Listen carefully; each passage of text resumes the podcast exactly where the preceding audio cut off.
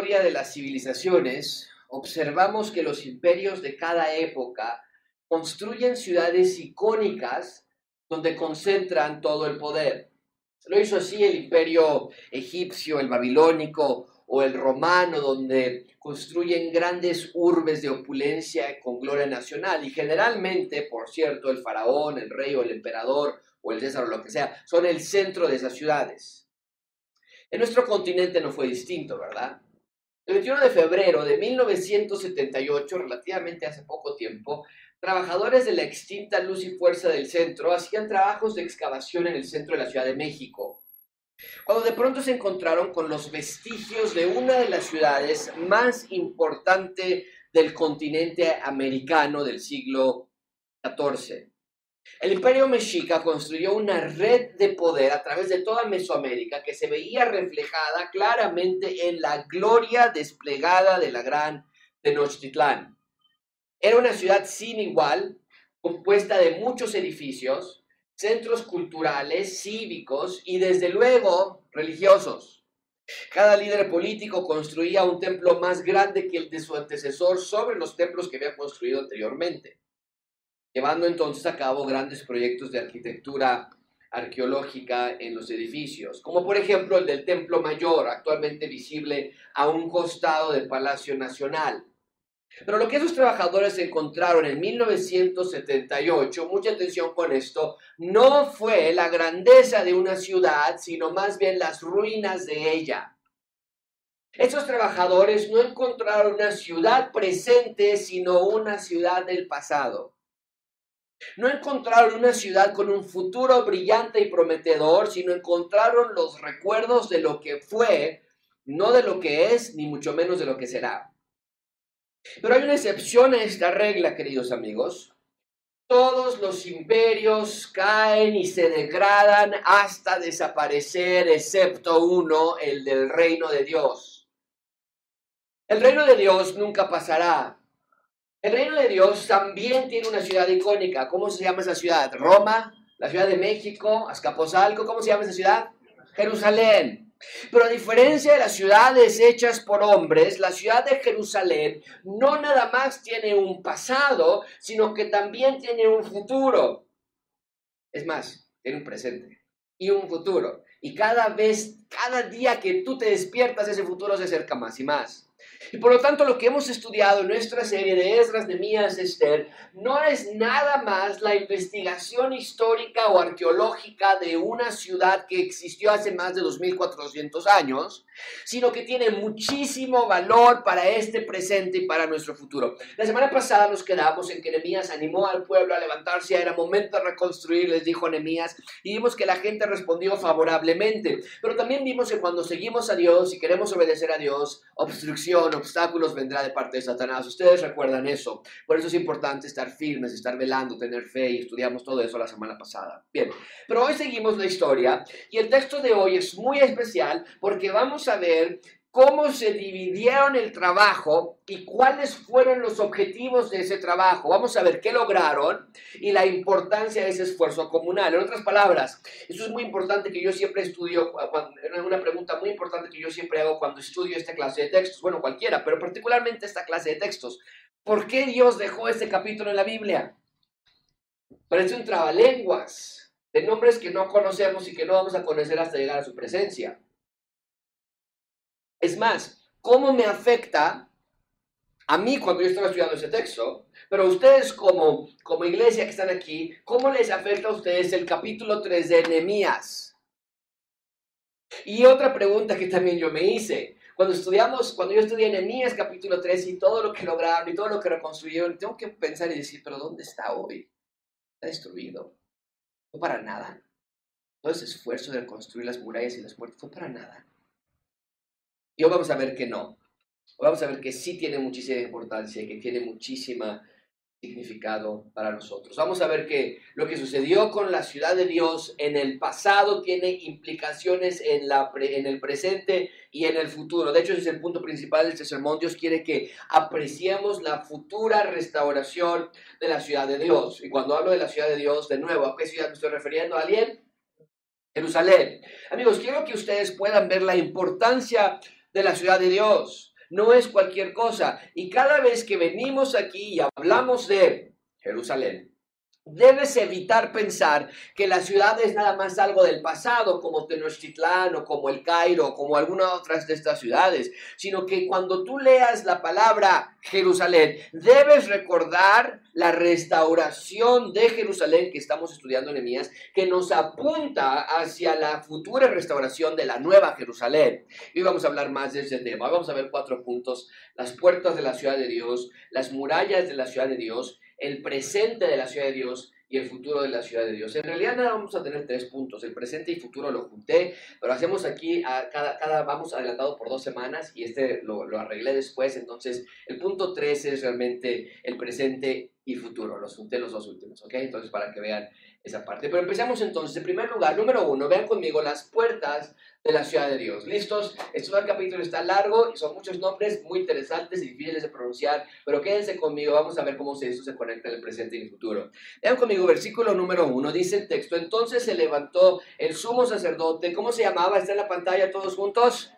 así con sus hermanos, los sacerdotes, edificaron la puerta. ¿Cómo se llama esa primera puerta? Está en la pantalla de las ovejas. Ellos arreglaron y levantaron sus puertas hasta la torre de Amé y edificaron hasta la torre de Ananel. Bien, lo primero que yo quiero que ustedes recuerden es que la semana pasada vimos que Nehemías hizo una labor de reconocimiento por la noche para ver cómo estaban los daños. Fue lo primero que hizo Nehemías. Y después reveló su plan de reconstruir la ciudad a los sacerdotes, a los nobles, a los oficiales de Israel y animó a los judíos a que fueran valientes para levantarse a reparar. Y vemos que así fue, porque todo el capítulo 3, puedes poner así una gran flecha en tu vida inductiva, todo el capítulo 3 es quienes fueron a levantarse a construir lo que el capítulo 2 nos dijo, que se levantaron a reconstruir todos. Dijeron, sí, enemías, vamos a reconstruir. Todo el capítulo 3 es el archivo de quienes dijeron, sí, yo quiero ir. Vamos a ver quiénes participaron. Ahora recuerden que la, en Esdras de Mías yo les he dicho que hay una fórmula que viene estructura todos estos, estos libros. En primer lugar, siempre vemos que hay un edicto de parte de algún rey, lo vimos con el rey Ciro, lo vimos con el rey Darío que les dijo vayan y regresen, y lo vemos ahora con Artajerjes, cuando Nehemías dice, oye rey, fíjate que las cosas están muy mal, y el rey le dice, regresa y reconstruye y demás. Vemos un edicto, después la lista de los nombres, lo vimos en, en Esdras capítulo 3, en Esdras capítulo 2, después lo volvimos a ver en Esdras capítulo 7, y lo estamos viendo ahorita aquí en Nehemías capítulo 3, donde nos va a dar la lista de los nombres que obedecieron este edicto Después nos da los obstáculos que enfrentan, los pueblos que vienen en su contra. La semana que entra está increíble esa clase. Zambalat se acerca, Tobías se acerca con un grupo más fuerte. nombre hay grandes obstáculos y después nos da la resolución. Ok, bien. Vimos entonces que Esdras, eh, perdón, que Nehemías regresa y entonces empieza a reconstruir la ciudad. Y es lo que tenemos ahora, la lista de los nombres del capítulo 3. Pero esta lista, lo primero que quiero que noten de esta lista es que en el versículo nombre de los, en el versículo 3, de los cientos de nombres que tenemos en el capítulo 3, son cerca de 200, inicia con uno muy importante. Pensarías tú y yo que debería ser quién? Nemías el que iniciara esta lista, pero no es Nemías. La lista empieza con un hombre llamado Eliasib, que nos dice cuál era su función en el, pueblo de Israel. ¿Qué era él? Un sumo sacerdote. ¿Por qué es importante esto? Dos razones muy importantes. Primero, es importante que Eliasib sea el primero de cientos de nombres que se van a enlistar. ¿Por qué? Porque quiere decir que el liderazgo religioso de Israel está a favor del plan. Recuerden ustedes que Nehemías no era un líder religioso, no era un sacerdote, no era un levita, él era un copero del rey. Entonces, para él decir que yo soy un enviado de Dios y Dios me ha enviado a hacer esto, era crítico que Nehemías tuviese el respaldo del sumo sacerdote para que él pueda sellar y garantizar y dar credibilidad de que sí, hey pueblo, yo sumo sacerdote, sí es cierto, esto es un plan de Dios. Pero la segunda razón es aún más importante. El hecho de que el sumo sacerdote sea el primero en la lista de cientos de nombres quiere decir que la reconstrucción, mucha atención con esto, por favor, la reconstrucción del capítulo 3 de Nehemías no es un proyecto meramente arquitectónico o político como el que estamos por hacer nosotros, primero Dios, en nuestro edificio cuando construyamos. Ese es un proyecto nada más que tiene que ver con construir una sede donde vamos a reunirnos, pero ellos no. Ellos están poniendo a Eliasib en el primer nombre de la lista para explicar a, los, a la audiencia, a los oyentes, que este proyecto es un proyecto espiritual. Y el sumo sacerdote es el primero en ir como general de este proyecto espiritual. Amigos, otra vez, el que Nehemías esté liderando la reconstrucción no es porque Dios le dio por embellecer a la ciudad que dijo, ay, mira, mis puertas están quemadas, ay, se ven muy feas, a ver a quién mandamos para que las vaya a pintar y se vea bonita la ciudad. No, Jerusalén no es cualquier ciudad, es la ciudad de Dios. Y el hecho de que el sumo sacerdote sea el primero en la lista nos habla de que el propósito de la reconstrucción es por el bien espiritual de Israel. Solamente piénsalo por un minuto. ¿Qué es lo más importante que hay dentro de la ciudad de Jerusalén? Bueno, tenemos casas, tenemos a los niños y a las mujeres, desde luego. Pero ¿cuál es el edificio más importante, el centro más, más, más importante de Israel en Jerusalén? ¿Alguien? El templo. El templo. Y por ende, si la ciudad se va a reedificar, el sumo sacerdote va enfrente de todos, porque muchísima atención con esto, el énfasis no está en reconstruir paredes y puertas, sino en reconstruir la relación del pueblo de Dios con su Dios. Eso es lo más importante de todo que el templo vuelva a funcionar y que el sacerdote vuelva a sacrificar para el, perdón de pecados del pueblo. Por eso va el sumo sacerdote hasta enfrente diciendo, hey, esto es un reiniciar y vamos a comenzar de nuevo nuestra relación con Dios. Sí, al construir murallas y puertas, pero su prioridad estaba en la relación con Dios. Bien, entonces ahora vamos a leer del versículo 2 al 15 de corrido pónganse su cinturón de seguridad, prepárense, vamos a ir rápidamente, pero esto es algo que quiero leer de corrido. Esta sección, mucha atención con esto, si tienen sus plumas o sus filas instructivas, pueden hacer un gran círculo, una flecha que diga del versículo 2 al 15, está haciendo énfasis en la restauración de las puertas.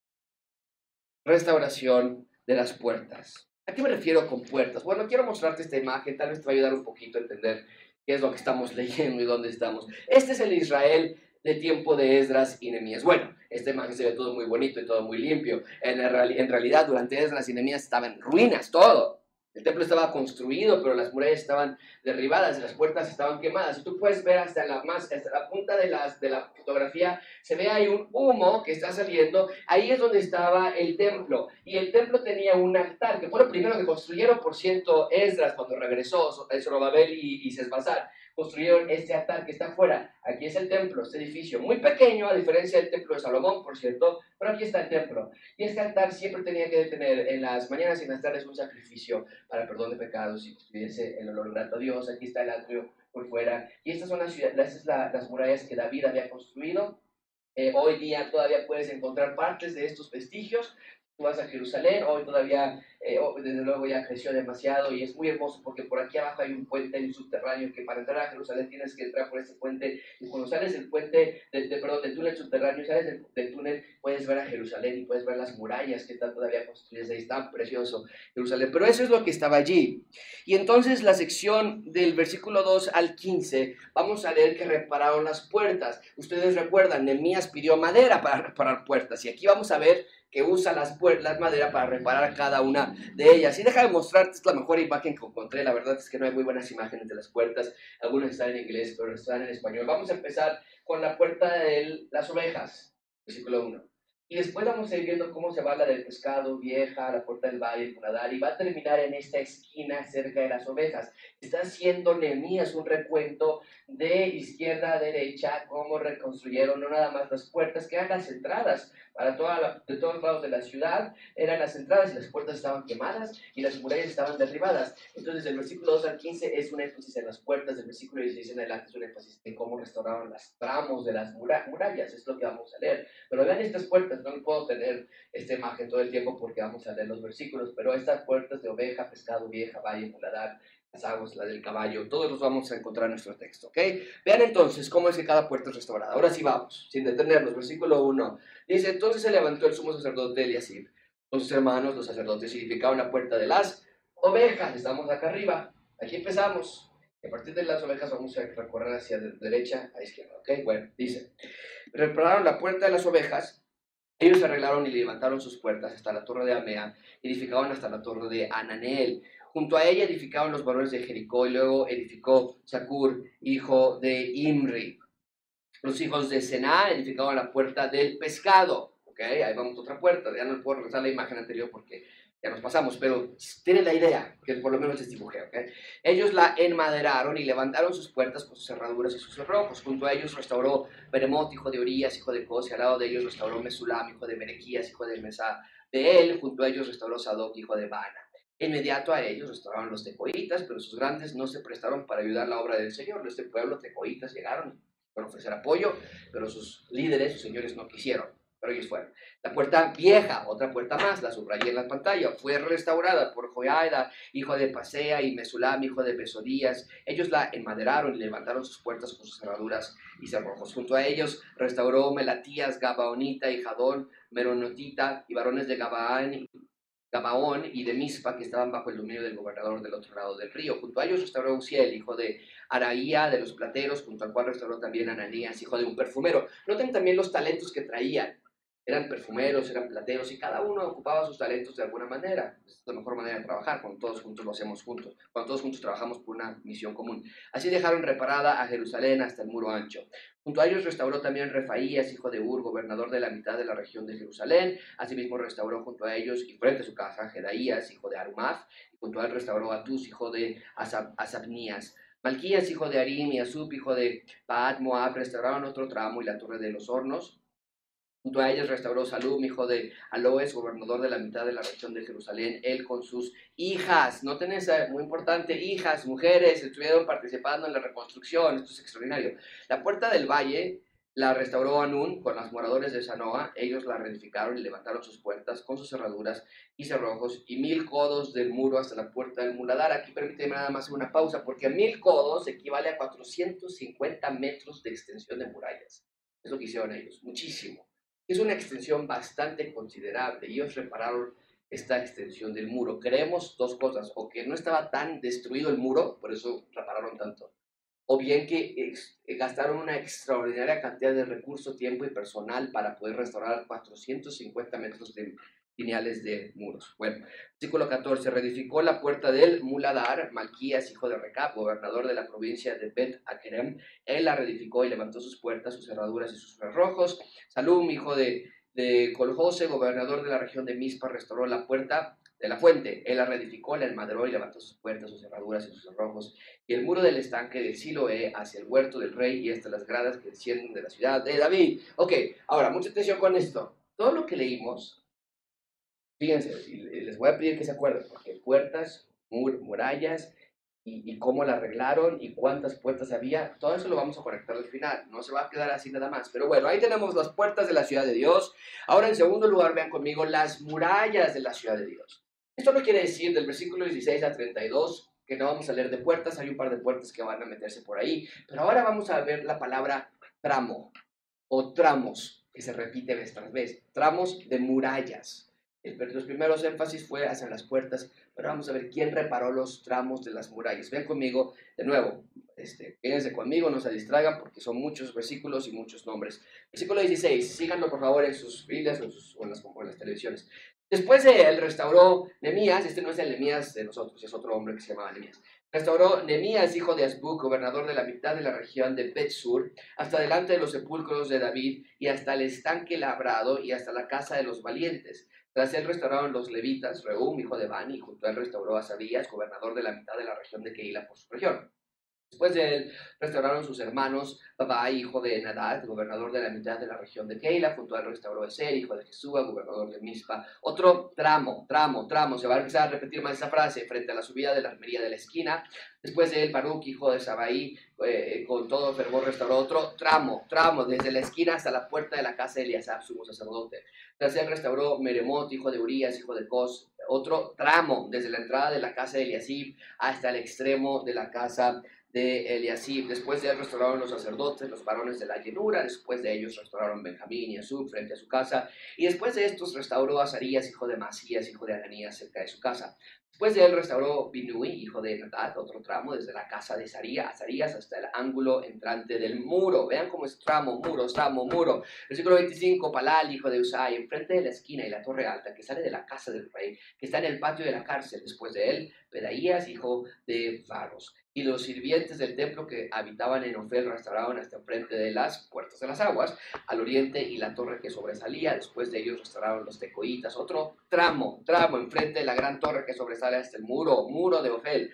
Desde la puerta de los caballos restauraron los sacerdotes, cada uno enfrente de su casa. Después de ellos restauró Sadoc, hijo de Mer, enfrente de su casa. Y después de él restauró Semaías, hijo de Secanías, guarda de la puerta oriental. Tras él, Ananías, hijo de Selemías, y Anún, hijo sexto de Salaf, restauraron otro tramo, tramo. Después de ellos restauró Mesulam, hijo de Berequías, enfrente de su cámara. Después de él restauró Malquías, hijo del platero, hasta la casa de los sirvientes del templo y de los comerciantes, enfrente de la puerta del juicio y hasta la sala de la esquina. ¡Wow! Ok, ahí tenemos entonces la restauración de las puertas y de las murallas. Pero por favor recuerden, de nuevo, ¿qué protegen las puertas y las murallas? Bueno, claro, desde luego ya lo había mencionado, la gente, las casas, los niños, las mujeres, todo eso.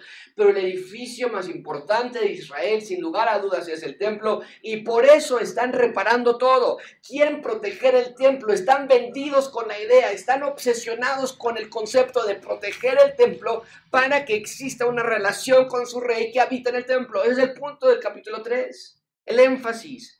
Y finalmente se cierra el círculo de esta puerta, de, llegando de nuevo a la puerta de las ovejas, con el que empezamos en el capítulo del versículo 1, dice el versículo 32, y entre la sala de la esquina y la puerta de las ovejas, se cerró el diagrama, se cerró el círculo, llegaron, empezaron desde las ovejas, dieron toda la vuelta y cerraron en las ovejas, cerró, se cerró el círculo de reparaciones, pueden notarlo de nuevo, empezamos con las ovejas y pasamos por todas estas puertas y todos estos tramos y llegamos de nuevo a Puerta de las Ovejas en el versículo, 32.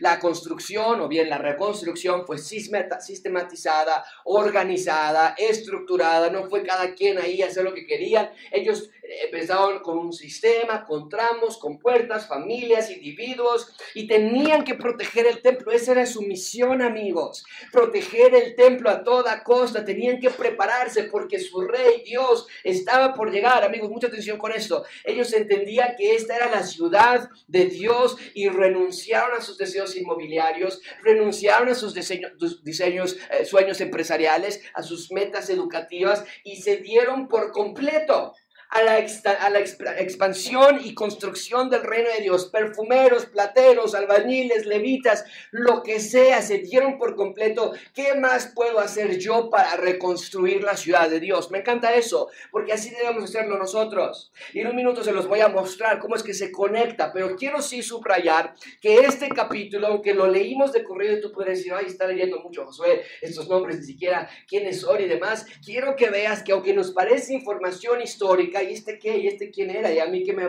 afecta estos nombres? ¿Y a mí esto qué? ¿Cómo se conecta para mí? En realidad nos deja ver claramente que el pueblo de Israel, todos estos nombres, casi 200 nombres que leímos hace un minuto, estaban entendiendo la importancia y la urgencia de recuperar su relación con el rey. Ahora, quiero que noten dos cosas importantes en este capítulo. Primero, el capítulo 3 de Nehemías, quiero que notes y, si tienes tu Biblia inductiva, tus notas, escribe esto en el capítulo 3, arriba del capítulo 3 o donde quieras. En mayúsculas, unidad. ¿Lo notaste? Había unidad en la reconstrucción de la ciudad de Israel, la ciudad de Jerusalén. No había divisiones, no había murmuraciones. Oye, pero ¿por qué a nosotros nos tocó 450 y a ellos les tocó bien poquito? Eso no es justo. No había esa clase de actitudes. Había unidad, había armonía, había un deseo de evitar divisiones y murmuraciones y trivialidades. Estaban unidos en misión, amigos, la expansión del reino de Dios en la tierra. Y quiero hacer una aplicación aquí para ti que se hace en gracia abundante esta mañana. En un minuto lo voy a expandir más. Pero en este momento, nosotros, tú y yo que estamos sentados aquí, somos los ciudadanos del reino de Dios. Esto es, todos los creyentes en Cristo, desde luego. Y nuestra labor también es la de expandir su reino en la tierra a través de la iglesia. Y lo he dicho antes, pero lo voy a volver a decir. En Gracia Abundante estamos comprometidos con la expansión del reino de Dios. No hay nada más que me importe. Nada más. Si vienes a Gracia Abundante te vas a dar cuenta que nuestra iglesia dura una hora con 30 minutos. Eso es Gracia Abundante a la semana. No tenemos programas, grandes. No tenemos clases de mujeres todas las semanas, aunque ya hay temporadas en las que les tenemos, tres, cuatro sábados. Esta, última temporada fueron dos sábados nada más. No hay clases de hombres cada, cada sábado. No hay oración a las 5.45 de la mañana, no hay clases de jóvenes todas las semanas, no tenemos cenas navideñas ni cenas de amor y amistad, porque aunque nada de eso está mal, de verdad me encantaría si fuéramos restauranteros, pues para eso nos dedicaríamos. Si tuviéramos un salón de fiestas, pues a eso con gusto lo hacemos. Pero esto es una iglesia. Y mi prioridad no es crear un club social. Mi prioridad es expander el reino de Dios en Tlalpan, tenerlos aquí por una hora y media y después, gentil y amablemente, sacarlos de este edificio que expanden el reino de Dios en sus comunidades. En Gracia Abundante peleamos en contra de la murmuración, la división, las peleas carnales entre hermanos. No, no, no, no, no vamos a promoverlos aquí. No quiero que esta iglesia sea un Starbucks cristiano un lugar para encontrar novio o novia, o para quejarte de lo que no te gusta. Yo veo que como pastor, yo no tengo tiempo para juegos. O predico el Evangelio o no vamos a ser bendecidos por el Rey. Punto. Yo quiero que gracia abundante caiga sobre mi vida y nuestra iglesia. Y por lo tanto, mientras Dios me preste vida, aquí en Gracia Abundante, el centro de nuestra iglesia será la predicación expositiva de la palabra de Dios. No hay nada más importante. Ahora, no esperes que aquí nunca vas a ser lastimado. Qué bravo este. Nunca pensé, en todos lugares, en la iglesia pasar esto. Bueno, de una vez te aviso, sí, piénsalo. Eh. Piénsalo. Espéralo. Nunca esperes que alguien hable mal de que nunca alguien hable mal de ti. Pero si tienes tu mente puesta en el reino de Dios, podrás estar en unidad con otros hermanos, como lo vemos en la unidad de, de, Mías capítulo 3. Vas a dejar de ver cómo viene vestido él o ella. Vas a dejar de ver qué carro traen y dónde se estacionaron. Y vamos a estacionarnos rápido porque acuérdate que ese siempre deja su carro ahí y nos bloquea todos los domingos. Ah, hola hermano, buen día, ¿cómo está? Un abrazo. Vas a comenzar a vivir en unidad en hermandad, en amor genuino. Lo decíamos ayer en la clase de membresía. Vas a dejar de ver a los niños que pasan ese chamaco casi, me tira mi café. No, no es un chamaco, es tu hijo, es tu, es tu hijo en Cristo, es parte de la familia. Amigos, somos una, seamos una iglesia unida. No salgas esta mañana, no bajes al patio sin hablar con alguien que no conozcas. Como a veces le hacemos, ¿no? Sí, personalidad es así. Mi personalidad es bajar. Si yo no fuera miembro de esta iglesia, yo bajaría eh, si yo fuera el pastor de iglesia, yo bajaría como que estoy mandando mensaje a alguien para no ver a nadie, no saludar a nadie porque mi personalidad es más introvertida, más, más privada. Pero no importa, porque aquí no estamos hablando de personalidades, aquí estamos hablando de servir al rey, y hablamos con las personas que no conozcas. Y te disculpas y le sabes que perdón, tal vez ya lleves mucho tiempo, pero no te conozco, no, no, sé tu nombre, pero me quiero presentar y yo soy eh, Josué y, te he visto algún par de veces, pero eres nuevo y, comenzar a platicar y comenzar a buscar a alguien con quien no conozcas. Es una desgracia cuando hay dos o tres personas nuevas contra la pared y tomando café o, tomando, o diciendo como que van con papel, porque nadie habla con ellos y todos ahí muy risueños y platicando y nadie habla con ellos. Que gracia abundante no sea conocida por eso. No vengas a la iglesia para que te sirvan, ven para servir.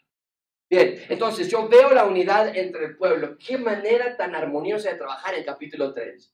Pero lo segundo que veo en este capítulo es el fruto de la unidad. ¿Viste cómo es que entre todos pudieron lograr una meta gigantesca? Solos nunca lo hubiesen podido lograr, pero cuando todos juntaron sus manos, lo lograron todo. Y espero que hayas notado esto también. De todos los nombres, casi 200 nombres que hay en esta lista, hay un nombre. Claramente está ausente. ¿Sabes quién es ese nombre que está ausente? ¿Quién? Tenías el líder, el autor intelectual del plan, no está en esta lista. ¿Qué quiere decir eso? Que no hizo nada y que estaba de flojo y se fue a, un tiempo compartido que tenía en Acapulco en el Mayan Palace. No, Nemías estuvo por todos lados, supervisando de norte a sur cada puerta, cómo iban las cosas y los recursos y el dinero y las, y las, las familias y la protección. Y la semana que entramos a ver cómo es que Nemías ahora tiene que poner soldados, o, no soldados, sino de los mismos hombres y mujeres a proteger porque empiezan los obstáculos, ya vimos la fórmula.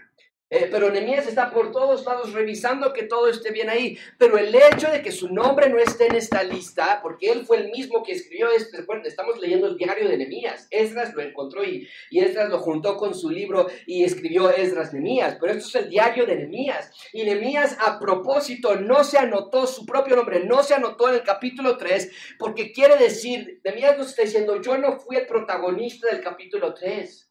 Yo no fui el responsable. Si se logró el proyecto de las puertas y las murallas, no fue gracias a mí, nos está diciendo Nehemías, fue gracias a la fuerza colectiva de todo el pueblo. Y de nuevo, permíteme hacer una aplicación aquí. Si gracia abundante ha de crecer como es mi sueño, no se trata de mí, se trata de ustedes. Dense cuenta de eso. En las iglesias, Estados Unidos, México, Centroamérica, en todo el mundo, se ha centralizado la atención en el pastor. Parecería que es el único que tiene sabiduría de toda la iglesia. Tengo que hablar con alguien y, ah, pues mira, habla con la hermana, habla con el hermano de allá. No, hermano, no, ¿qué? Yo voy con el pastor. Yo no quiero una fila de 50 personas formadas para tratar de hablar conmigo. Yo no quiero una iglesia dependiente a mí. Yo no quiero ser el que aconseja a todos. Yo quiero una iglesia de 400, 500, 900 personas que se aconsejan entre ustedes. Una iglesia en la que hay muchos líderes, un cuerpo pastoral, pero muchos líderes, hombres sabios, hombres que están aquí. Necesito que sean hombres sabios, que se pongan las pilas a trabajar y poner sus narices en la escritura y empezar a ser sabios a través de la ley de Dios. Los necesitamos. Necesitamos mujeres sabias. Mujeres que están aquí casadas con hijos, necesitamos que alguien de ustedes levante la mano para poder aconsejar a una mujer que está por casarse. Y decir, yo te puedo dar consejo porque por la gracia de Dios tengo la sabiduría que me da poco a poco, no al nivel perfecto, no estoy al 100%, ni, pero ahí yo tengo ese deseo de servir a, a las jovencitas, a las abuelas, mujeres sabias, que se hablen entre sí, que se ayuden entre sí, esta no es mi iglesia, es nuestra iglesia. Juntos, amigos, lograremos grandes cosas en el poder del Espíritu. Juntos vamos a expandir el Evangelio a una ciudad que tanto lo necesita. Bien, ahí tenemos el capítulo entero, pero no puedo terminar este sermón, si no hubiese sido un sermón muy corto, ya leímos los 31 versículos. Pero tengo que conectar esto con el resto de la historia bíblica, porque yo soy un ferviente creyente en que toda la historia de la Biblia se conecta en una sola narrativa. Entonces, ¿cómo se conecta capítulo 3 con el resto? Déjame mostrarte el presente y futuro de la ciudad. De nuevo, eso en el punto 3 y el 4, pero al pasar de las semanas mejor lo apunté. Entonces, es un solo punto, el presente y futuro. Vean primero el presente. Pablo está hablando a la iglesia de Éfeso. Y Pablo les dice esto en Efesios capítulo 2, versículo 12. En aquel tiempo, bueno, noten estos, estos marcas de tiempo. Pablo va como si estuviera en la playa y va a poner sobre la playa con un palito, va a, hacer una línea en medio de la, de, la arena y va a decir, ustedes estaban antes de esta línea. En aquel tiempo, dice Pablo, ustedes estaban sin Cristo, alejados de la... ¿Qué? Eso es lo de Nehemías. Estos son los de Israel. Estábamos nosotros, tú y yo, y los efesios hace dos, hace dos mil años, lejos de la ciudadanía de los descendientes de los enemías. ¿Ven cómo la Biblia se conecta? Dice, ustedes estaban ajenos de los pactos, de la promesa, sin esperanza y sin Dios en el mundo. Qué terrible manera de estar. Imagínate esto. Oye, ¿quién te va a apoyar para tu matrimonio? ¿Sabes qué respondían? Nadie. Oye, ¿quién te va a ayudar para crear a tus hijos? Nadie. ¿Y qué va a pasar después de la muerte cuando te mueras? Nada. Estaban sin nada, sin promesa, sin esperanza. Vivían por vivir. Vivíamos por vivir. Pero dice Pablo, eh, eh, pero ahora, ahora, de nuevo, están en la, en la playa y esa línea dice, pero ahora ustedes están acá. Ahora están en Cristo Jesús. Vosotros que antes estabais lejos, habéis sido hechos cercanos por las buenas obras que ustedes han hecho. ¿Es lo que dice el texto? Oh, por la sangre de Jesús. Porque Él es nuestra paz de que de ambos pueblos, de los judíos y de los no judíos, hizo un solo pueblo, derribando la pared intermedia de separación, aboliendo en su carne las enemistades, la ley de los mandamientos expresados en ordenanzas, para crear en Cristo un mismo de los dos, un solo y nuevo hombre. De los judíos, no desaparecieron los judíos, y de los gentiles tampoco desaparecieron los gentiles, pero de los dos hizo uno nuevo pero hay un círculo que se mezcla entre los dos que se llama iglesia, ciudadanos del reino de Dios. Somos la iglesia de los dos.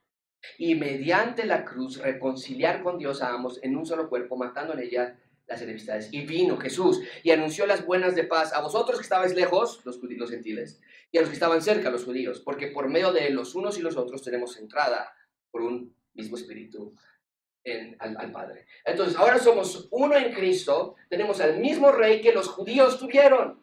Así es lo que quiero conectarlo. Nehemías 3 están ellos enfatizados, están obsesionados porque su rey ya viene, porque su rey ya viene, y el templo del rey, y, los sacrificios del rey, y, el perdón del rey. Ahora dice Pablo, ustedes tienen el mismo rey. Era el mismo rey. Y todas las promesas que recibió Israel ahora se han derramado para ustedes, en parcial, parcialidad tal vez, hay promesas que son nada más para Israel, pero la mayoría de las promesas se han derramado a nosotros también. Pero vean que nosotros, y aquí viene la parte que se conecta con Elías, tú podrás decir, ay, qué padre, ya soy creyente, ya soy de Israel, ahora ya somos parte de esas promesas, qué bonito, qué bonito versículo. No, no se queda ahí, porque así como Nehemías estaban dándole durísimo a la construcción, vean lo que Pablo les dice ahora. Bueno, y ya son uno, pero no se queda ahí, chicos. Vean lo que dice el versículo 19, ya no son, porque ya no son extranjeros de advenedizos, sino conciudadanos de los santos y miembros de la familia de Dios. Agarren sus martillos y agarren sus ladrillos y pónganse a edificar también. Es lo que está diciendo el versículo 19, 20. Esto es extraordinario edificados sobre el fundamento de los apóstoles y profetas, siendo Jesús la principal piedra del ángulo, en quien ahora somos un edificio. Nemías 3 era una muralla y puertas. Dice Pablo que no murallas y puertas, ahora somos un edificio bien coordinado y que va siendo edificado, va creciendo para ser, y ven esta palabra, ¿para hacer qué? Templo Santo estaban construyendo las murallas enemigas 3 para proteger el templo y que Dios pudiese habitar allí. Esto es extraordinario. En quien vosotros también sois construidos, restaurados, edificados para morada de Dios en el Espíritu. Más claro no puede ser, amigos. O sea, esto es extraordinario. No sé si lo pueden ver. Porque a mí me, me, me encanta ver estas conexiones. O sea, ya no estamos construyendo una ciudad literal de piedras y de murallas y de, y, de, y de, ladrillos, ya no. Pero dice Pablo, sí estamos en un proceso de construcción de un edificio que se va a expandir en la tierra. Y noten que dice aquí, nosotros somos el templo para morada de Dios en el Espíritu. Nemías hubiera leído eso y diría, wow. O sea que Dios ya no va a morar en un edificio, va a morar en... Por lo tanto, así como Nehemías estaba infatuado en proteger el templo para proteger su relación con Dios. Así tú debes proteger tu templo, murallas y tus puertas que han sido derribadas y quemadas para proteger tu relación con Dios. Mira lo que ves.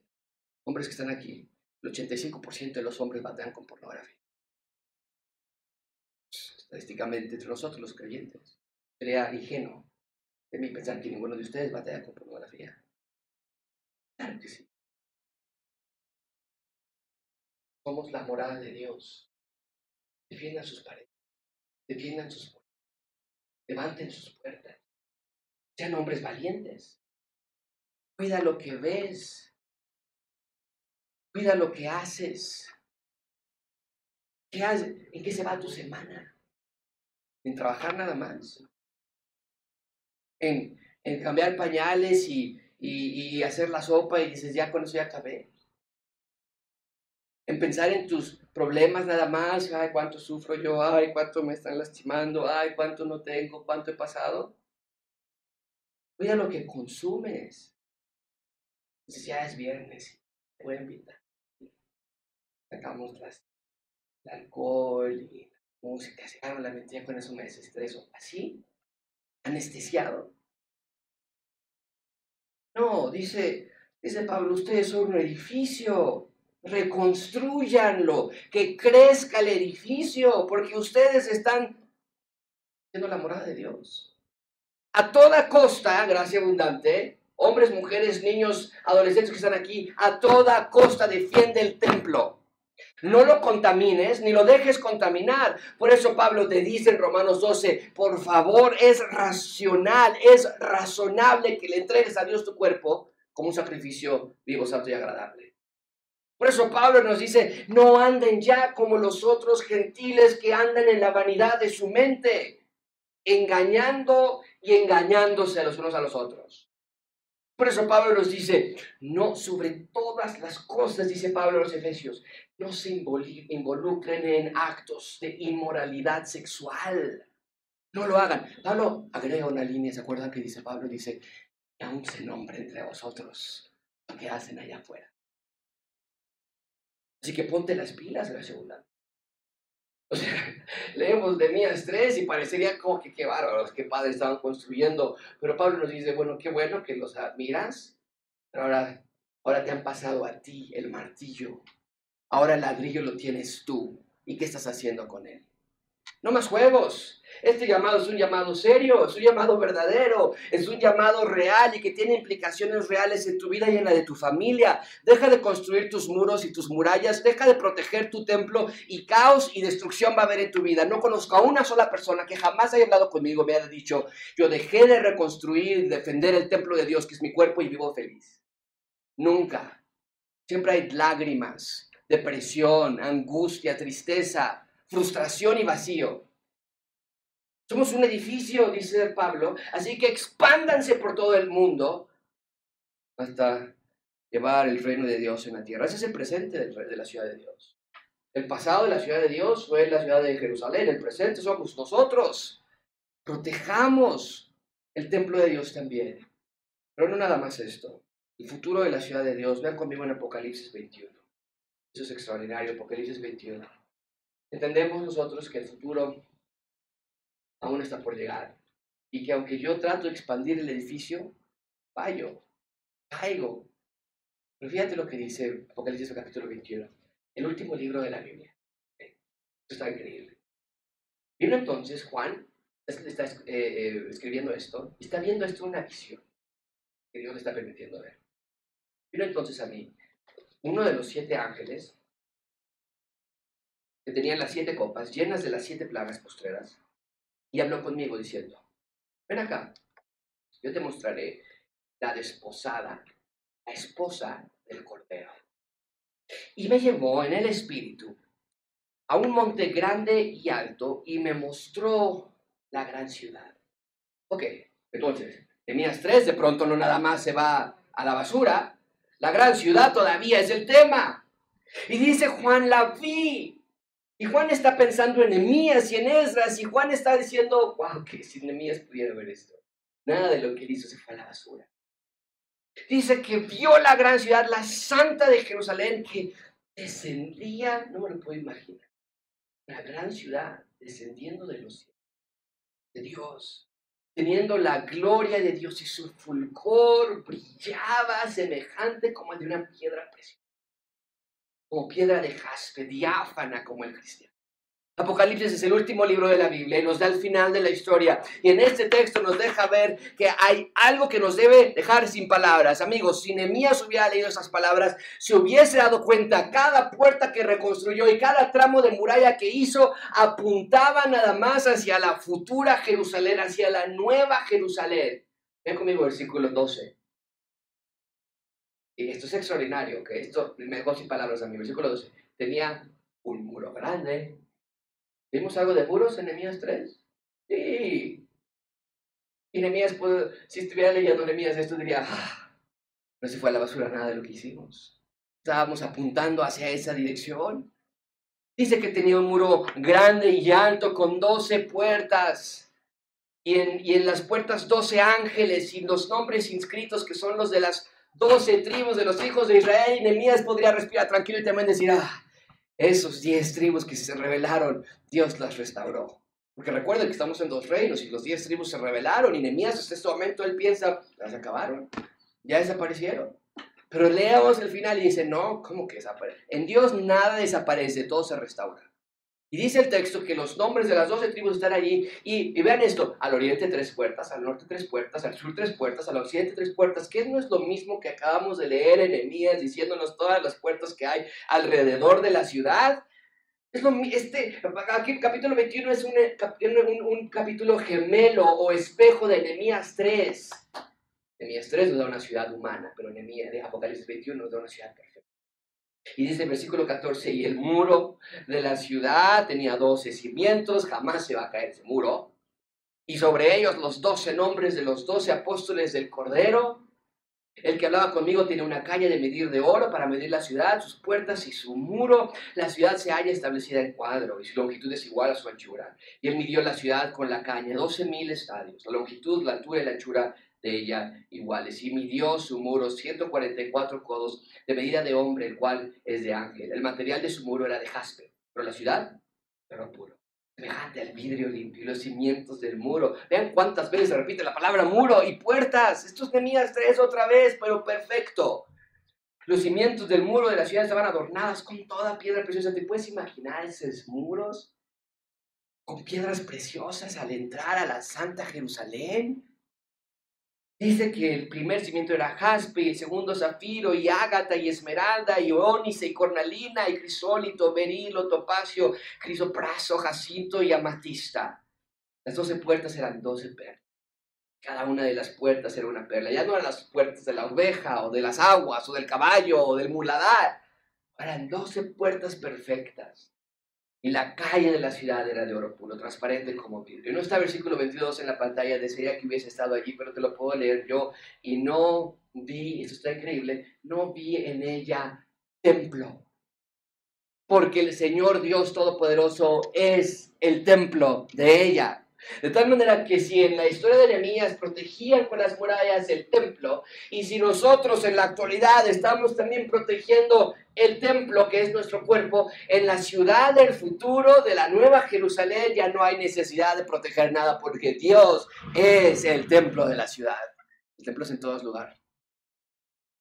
Amigos, ¿ya viste cómo es que este último capítulo de la Biblia se parece tanto al de Nehemías 3?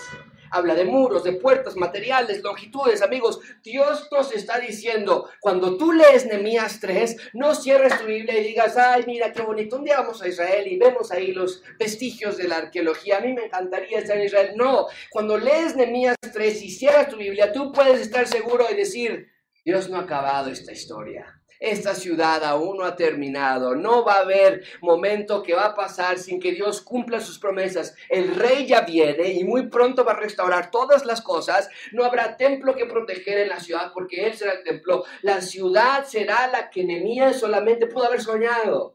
Como líder, él seguramente decía, yo quise una ciudad bonita y con muros perfectos y, y esa es la ciudad que nos va a traer Dios. Va a ser la ciudad soñada de Nehemías. Si yo voy a estar allí, estoy seguro de ello, gracias a la misericordia de Dios. La gloria del Cordero va a llenar por completo la ciudad y finalmente la plenitud del reino de Dios va a llenar la tierra. El pecado habrá sido vencido y Satanás habrá sido juzgado para siempre. Vean la expansión final de la ciudad del rey. Ven conmigo versículo 23 de Apocalipsis 21 22. La ciudad no tiene necesidad de sol ni de luna que brillen en ella, porque la gloria de Dios la ilumina y el Cordero es su lumbrera y las naciones que vienen sido salvas andarán a la luz de ella y los reyes de la tierra traerán su gloria y honor a ella. Sus puertas, de nuevo, puertas, esta vez nunca van a ser cerradas. Pues allí no habrá noche, no hay peligro. No hay más miedo para el ciudadano del reino de Dios en la futura Jerusalén y llevarán la gloria y la honra a las naciones de ella. No entrará en ella ninguna cosa inmunda o que hace abominación y mentira, sino solamente los que están inscritos en el libro de la vida del Cordero. Después, dice Juan, mostró un río limpio de agua de vida, resplandeciente como cristal, que salía del trono de Dios, del rey, del cordero, en medio de la calle de la ciudad. Y a uno y otro lado del río estaba el qué? El que perdieron a Adán y Eva. ¿Sabes qué hizo Dios cuando Adán y Eva perdieron el, árbol de la vida? Puso querubines para que nadie se acercara al jardín del Edén. Porque si Adán y Eva comían de ese fruto que les podía dar inmortalidad, del árbol de la vida, siendo pecadores, ese fruto ahora serían eternamente pecadores. Y Dios dice, no, protejan ese árbol a toda costa, no lo puede comer el ser humano hasta que tenga un cuerpo perfecto de nuevo. Y ahora sí lo coma y pueda ser eternamente, no pecador, eternamente redimido. Dice el texto que este árbol produce doce frutos y da su mes su fruto, y las hojas del árbol son para la sanidad de las naciones. Y no habrá más maldición, y el rey, Dios, su trono y el cordero estará en ellos reinando, y sus siervos verán su rostro y su nombre estará en sus frentes. En nuestras frentes va a estar el nombre de Dios, no escrito de manera literal. La idea es ahí que no habrá otra cosa que pensemos más que las cosas de Dios. Nuestra mente va a estar llena de las cosas de Dios. No habrá allí más noche, no tiene necesidad de luz, de lámpara, ni de luz de sol, porque Dios, el Señor, los iluminará. Y como siempre yo digo, la historia de la Biblia es el rey y su reino, que dice que ahí nosotros reinaremos por los siglos de los siglos Dios. Amigos, el futuro de la ciudad, tú lees Nehemías 3 y cierras tu Biblia y dices, ay, qué bonito, ay, qué lástima se le hizo al, al pobrecito Nehemías. No, sí se le hizo. Sí se le va a hacer. La ciudad es muy prometedora. Nada de lo que leímos en Apocalipsis 21 te lo puede ofrecer el mundo. El sexo no se compara al reino de Dios. Los placeres no se comparan con el reino de Dios. Cancún no es el reino de Dios. Ni tu novio, ni tu novia, o autos o dinero es el reino de Dios, así que no te resignes con las migajas que Satanás te tira para mantenerte dormido. Pon tu mira en lo eterno, en lo glorioso, en la ciudad de Dios. Gracias abundante, Dios quiere que veas el pasado, Jeremías, el presente, contigo conmigo, y el futuro, lo que Apocalipsis nos dice que ha de venir. Vean que Dios siempre ha querido habitar con su pueblo. Dios quiere ser su Dios y que ellos sean su pueblo. Y de alguna manera misteriosa ese pueblo, ese plan, te incluye a ti. ¿Qué Dios, qué Dios, qué vio Dios en ti? para decir, yo quiero que Josué, yo quiero que él y ella y ustedes sean parte de esto. ¿Qué dio Dios en ti? Así que entiende que Dios quiere que seas ciudadano. Si estás aquí esta mañana y no has creído en el Evangelio, no te puedes ir sin creer en Jesús como tu Salvador, como tu Rey. Si estás aquí esta mañana y piensas que eres algo, y dices, bueno, lo mejor. Oye, eres algo, eres algo, pues ojalá. No, tienes que salir pensando, ojalá hoy puede ser el día que tú digas, no, yo no soy salvo, no, yo no soy salva, pero sí quiero serlo y arrepentirme de mis pecados y creer en ese rey que tiene esos gran planes para mí, que yo soy ofensor y ofensora de él. Eso se llama salvación. Una persona que extiende su mano a Dios y dice, Señor, por favor, perdóname. Si ya eres salvo, te ruego que tomes en serio ya tu llamado de crecer el edificio del reino de Dios. Gracias abundante, yo no quiero una iglesia de bebés cristianos. No estamos aquí preparando todas estas clases para promover la idea de que ser cristiano una hora y media a la semana es algo correcto. Crece, madura, avanza. Veo las fotografías de nuestro bebé Sebastián y y le digo, ay, tú eres mi baby chiquito, le digo. Dice, papi, yo no soy baby. Yo soy un niño grande. Bueno, me da tristeza ver que tan rápido se está yendo el tiempo, pero es lo normal. Eres un niño chiquito tú. Eres una bebé creyente tú. Llevas años en el Evangelio, pero tu fe no avanza, no madura. Crece. No te quedes como un creyente bebé, te estás perdiendo de una vida de gran alegría y gozo que Dios te quiere ofrecer. Revisa tu vida, sigue creciendo en el Señor y por las misericordias de Dios te exhorto a que reconstruyas las puertas y las murallas que has tirado de tu corazón y de tu vida y que toda clase de inmundicia ha tomado tu corazón. Tienes parásitos espirituales.